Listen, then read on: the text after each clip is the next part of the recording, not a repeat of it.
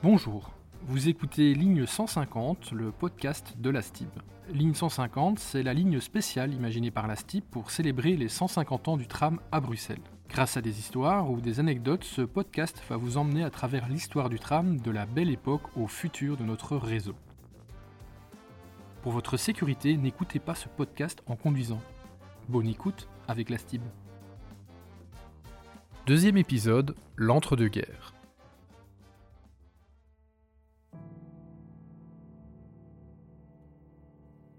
Fin 1918.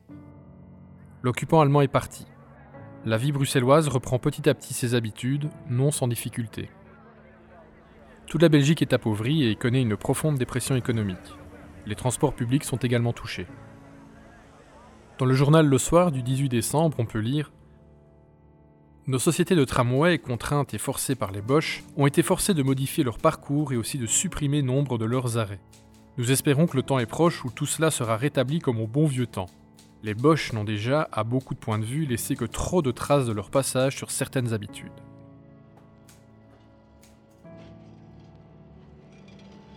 À la fin de la guerre, le réseau est toujours partagé entre différentes compagnies. Les tramways bruxellois, mais aussi le tramcar et la Société Générale des Chemins de Fer économiques. La société anonyme Tramcar Nord-Midi voit le jour en 1895. En 1915, sa cavalerie est réquisitionnée, ses omnibus inutilisés jusqu'à la fin de la guerre. Elle commence à exploiter des autobus sur son réseau dès 1920. Devenue dès 1922 la bruxelloise d'autotransport, qui exploite deux lignes du réseau, elle se fait finalement absorber fin de l'année 1926 par les autobus bruxellois, société contrôlée par les tramways bruxellois. Quant à la Société Générale des Chemins de Fer économiques, distinguable par la couleur chocolat de son matériel roulant, elle fusionnera en 1928 avec les tramways bruxellois.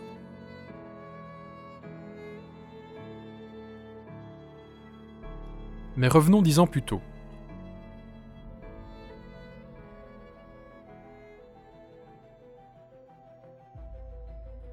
À la sortie de la Première Guerre mondiale, le matériel roulant est dans un état déplorable. Il faut attendre 1919 pour que des travaux de conversion de baladeuses en voitures mixtes ne se fassent. La première à être mise sur le réseau est la 305 en mars 1920. Différentes transformations d'anciennes voitures sont réalisées. En parallèle, les commandes de nouvelles motrices sont déjà passées. Sur le terrain, le réseau est quant à lui petit à petit remis en état. Modifications, raccordement au prolongement de lignes, remplacement de rails usés pour un retour à une exploitation normale. Côté travailleurs, des mouvements sociaux commencent à naître au sein des sociétés de transport de la ville. Il se matérialise d'abord en arrêt de travail limité, puis en grève générale. Des syndicats apparaissent chez tous les opérateurs de transport de la ville. Le 24 novembre 1921, plus de 5000 membres du personnel des tramways bruxellois interrompent leur travail. Ils revendiquent de meilleures conditions de travail, un meilleur salaire, plus de jours de congé. Le mouvement de grève s'arrête finalement le 7 décembre 1921. L'image des tramways est écornée. Mais le progrès social ne tarde pas à arriver au sein des tramways bruxellois. Différentes lois viennent améliorer les conditions de travail des employés, avec notamment la loi des 8 heures ou la création d'un fonds de pension. Les salaires se régularisent, les agents en formation sont également payés, tout comme les heures supplémentaires. Contemporaine de l'assurance hospitalisation, le service chirurgie des tramways bruxellois permet à l'agent en fonction, ainsi qu'à son épouse et ses enfants, d'être opéré et hospitalisé gratuitement, le tout à la charge de la société de transport. Enfin, la liberté syndicale finit par être reconnue. À l'époque, en plus de la surcharge et de la lenteur des services, les mouvements de grève répétés incitent déjà certains voyageurs à se séparer des tramways. De plus en plus d'habitants ont recours aux taxis pour se déplacer en ville. Les plus aisés commencent également à s'acheter une voiture. Néanmoins, les tramways bruxellois vivent l'âge d'or des transports publics. Ils ne sont pas encore entièrement soumis à la concurrence automobile. Ce n'est finalement qu'en 1922 que le service des tramways de Bruxelles revient à la normale pour le plus grand plaisir de ses voyageurs. C'est également l'heure des innovations et des améliorations. En 1925, une ère nouvelle débute au tramway bruxellois, grâce à une organisation plus scientifique du mouvement et la mise en graphique de tous les horaires. De cela résulte une occupation uniforme des voitures et une amélioration de la régularité des services. Un bureau des graphiques est créé et étudie, grâce aux statistiques, les besoins respectifs des lignes selon le nombre des voyageurs transportés aux principaux moments de la journée. Un an plus tard, les résultats amènent à une adaptation des temps de parcours des lignes. Les renforts sont également beaucoup plus efficaces et précis. Ces avancées permettent alors une réorganisation du réseau de manière plus méthodique. Mais tout ne va pas pour le mieux, hélas. Le matériel roulant n'est toujours pas suffisant. Malgré leur amélioration, grâce notamment à la généralisation des freins à air comprimé installés tant sur les motrices que sur les remorques, les transports sont surchargés et poussent nombreux voyageurs à attendre le convoi suivant. À cette époque aussi, le réseau est partagé entre plusieurs compagnies de transport proposant des tarifs différents, de quoi alimenter le mécontentement des voyageurs. L'absorption en 1928 des économiques permettra de régulariser ces différentes anomalies de tarifs. Les tramways bruxellois disposent alors du monopole des transports publics dans la capitale. Ils instaurent rapidement un billet unique pour les trajets avec correspondance. Cette carte à voyage multiple va permettre de faciliter et d'accélérer la perception, ce qui aura pour conséquence une augmentation de la vitesse et de la capacité des voitures circulant sur le réseau. Bruxelles montre un tout nouveau visage dès 1930. Le plateau du Heysel est aménagé. Dans 5 ans, on y accueillera l'exposition universelle. Les tramways bruxellois continuent quant à eux leur amélioration interne. Le travail comptable se mécanise. En 1934, un fichier du personnel est constitué. Une politique de sécurité est alors proposée suite au recensement des accidents sur le réseau. On installe également un laboratoire de psychotechnique afin d'apprécier le degré de sang-froid des conducteurs. On y observe et mesure la facilité et l'indépendance de leurs mouvements, les temps de réaction ou l'appréciation des vitesses et des distances. Sur le terrain, le tramway vit ses heures de gloire. La population bruxelloise augmente et il est le mieux adapté au transport massif en milieu urbain. À l'occasion de l'exposition universelle de 1935, les tramways bruxellois doivent disposer de matériel neuf et de nouvelles installations. La standardisation du réseau et des infrastructures est obligatoire. Les tramways bruxellois comptent à l'époque 900 motrices. 25 nouvelles motrices à bogies, type 5000, sont mises en service. Le personnel qui est amené à les conduire a suivi préalablement une formation spécifique. Certaines particularités les différencient fortement de l'ancien matériel roulant. Les moteurs sont plus puissants, chaque motrice est dotée de 4 freins, elles n'ont qu'un poste de conduite avec un équipement électrique simplifié. Enfin, l'intérieur est en bois, très chic, et se marie parfaitement avec la caisse métallique peinte en jaune prime rose.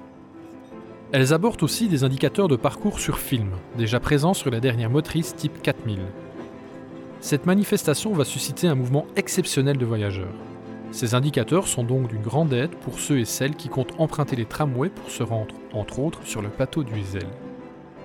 Durant les six mois de l'exposition, l'exploitation des tramways bruxellois dispose de 4750 employés, dont plus de 2000 conducteurs. 40 millions de visiteurs franchissent les portes de l'exposition universelle. Pour y accéder, un visiteur sur deux emprunte les lignes 8, 9, 12, 46 ou 81 et débute sa visite depuis l'une des quatre gares de tramway spécialement construites pour l'occasion. Astrid, Centenaire, Grand Palais ou Attraction et Marathon. Le 3 novembre 1935, lors de la fermeture de l'exposition, les fréquences des tramways sont de l'ordre de 15 secondes, et ce jusqu'à 3h30 du matin. Le réseau de l'époque compte alors 67 lignes, réparties sur un réseau de 442 km. En 1936, l'effectif des tramways bruxellois dépasse les 6000 agents. Parmi ceux-ci, 4 sont affectés au service des postes. Pour l'administration des postes, télégrammes et téléphones qui existaient à l'époque, les tramways sont des auxiliaires très utiles. Sur certaines motrices, on fixe alors une boîte aux lettres amovible. Le téléphone n'étant pas encore généralisé, ce petit système ingénieux est apprécié pour les plis express, qui sont relevés en divers points de la ville. Cette même année, on aménage des infirmeries dans les dépôts pour secourir les victimes d'accidents du travail tandis que certains gourmands au sein du personnel des tramways bruxellois imaginent déjà des distributeurs de chocolat dans certains abris ou aux bêtes. Postuler pour les tramways bruxellois s'avère de plus en plus difficile. Si l'examen psychotechnique est réservé aux apprentis conducteurs, les prétendants à la réception passent désormais différentes épreuves de dictée et de calcul mental. Enfin, les conditions de travail s'améliorent pour tous les Belges. Le 27 juin 1936, la loi sur les congés payés entre en vigueur. Les ouvriers et les employés peuvent désormais profiter de leurs premières vacances. À la veille de rentrer dans une nouvelle décennie, Bruxelles et la Belgique respirent encore l'innocence et la quiétude, alors que des régimes autoritaires imposent déjà la peur en Italie, en Allemagne et qu'une guerre civile ravage l'Espagne. Le monde s'apprête à vivre ses heures les plus sombres. le 10 mai 1940, c'est une autre histoire qui débutera pour le personnel des tramways bruxellois et ses voyageurs.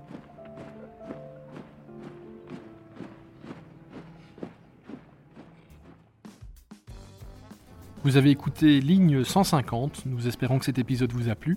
Les informations et événements mentionnés dans ce podcast proviennent d'un ouvrage très intéressant, L'histoire des transports publics à Bruxelles, tome 2, L'âge d'or, imprimé à l'initiative de la STIM.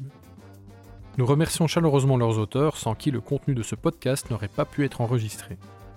N'hésitez pas à vous abonner à Ligne 150 sur votre application de podcast préférée, ou à nous laisser 5 étoiles et un commentaire si vous nous écoutez via Apple Podcast. Cela permettra à ce podcast d'être mieux référencé et d'avoir plus de visibilité. A bientôt sur la ligne 150.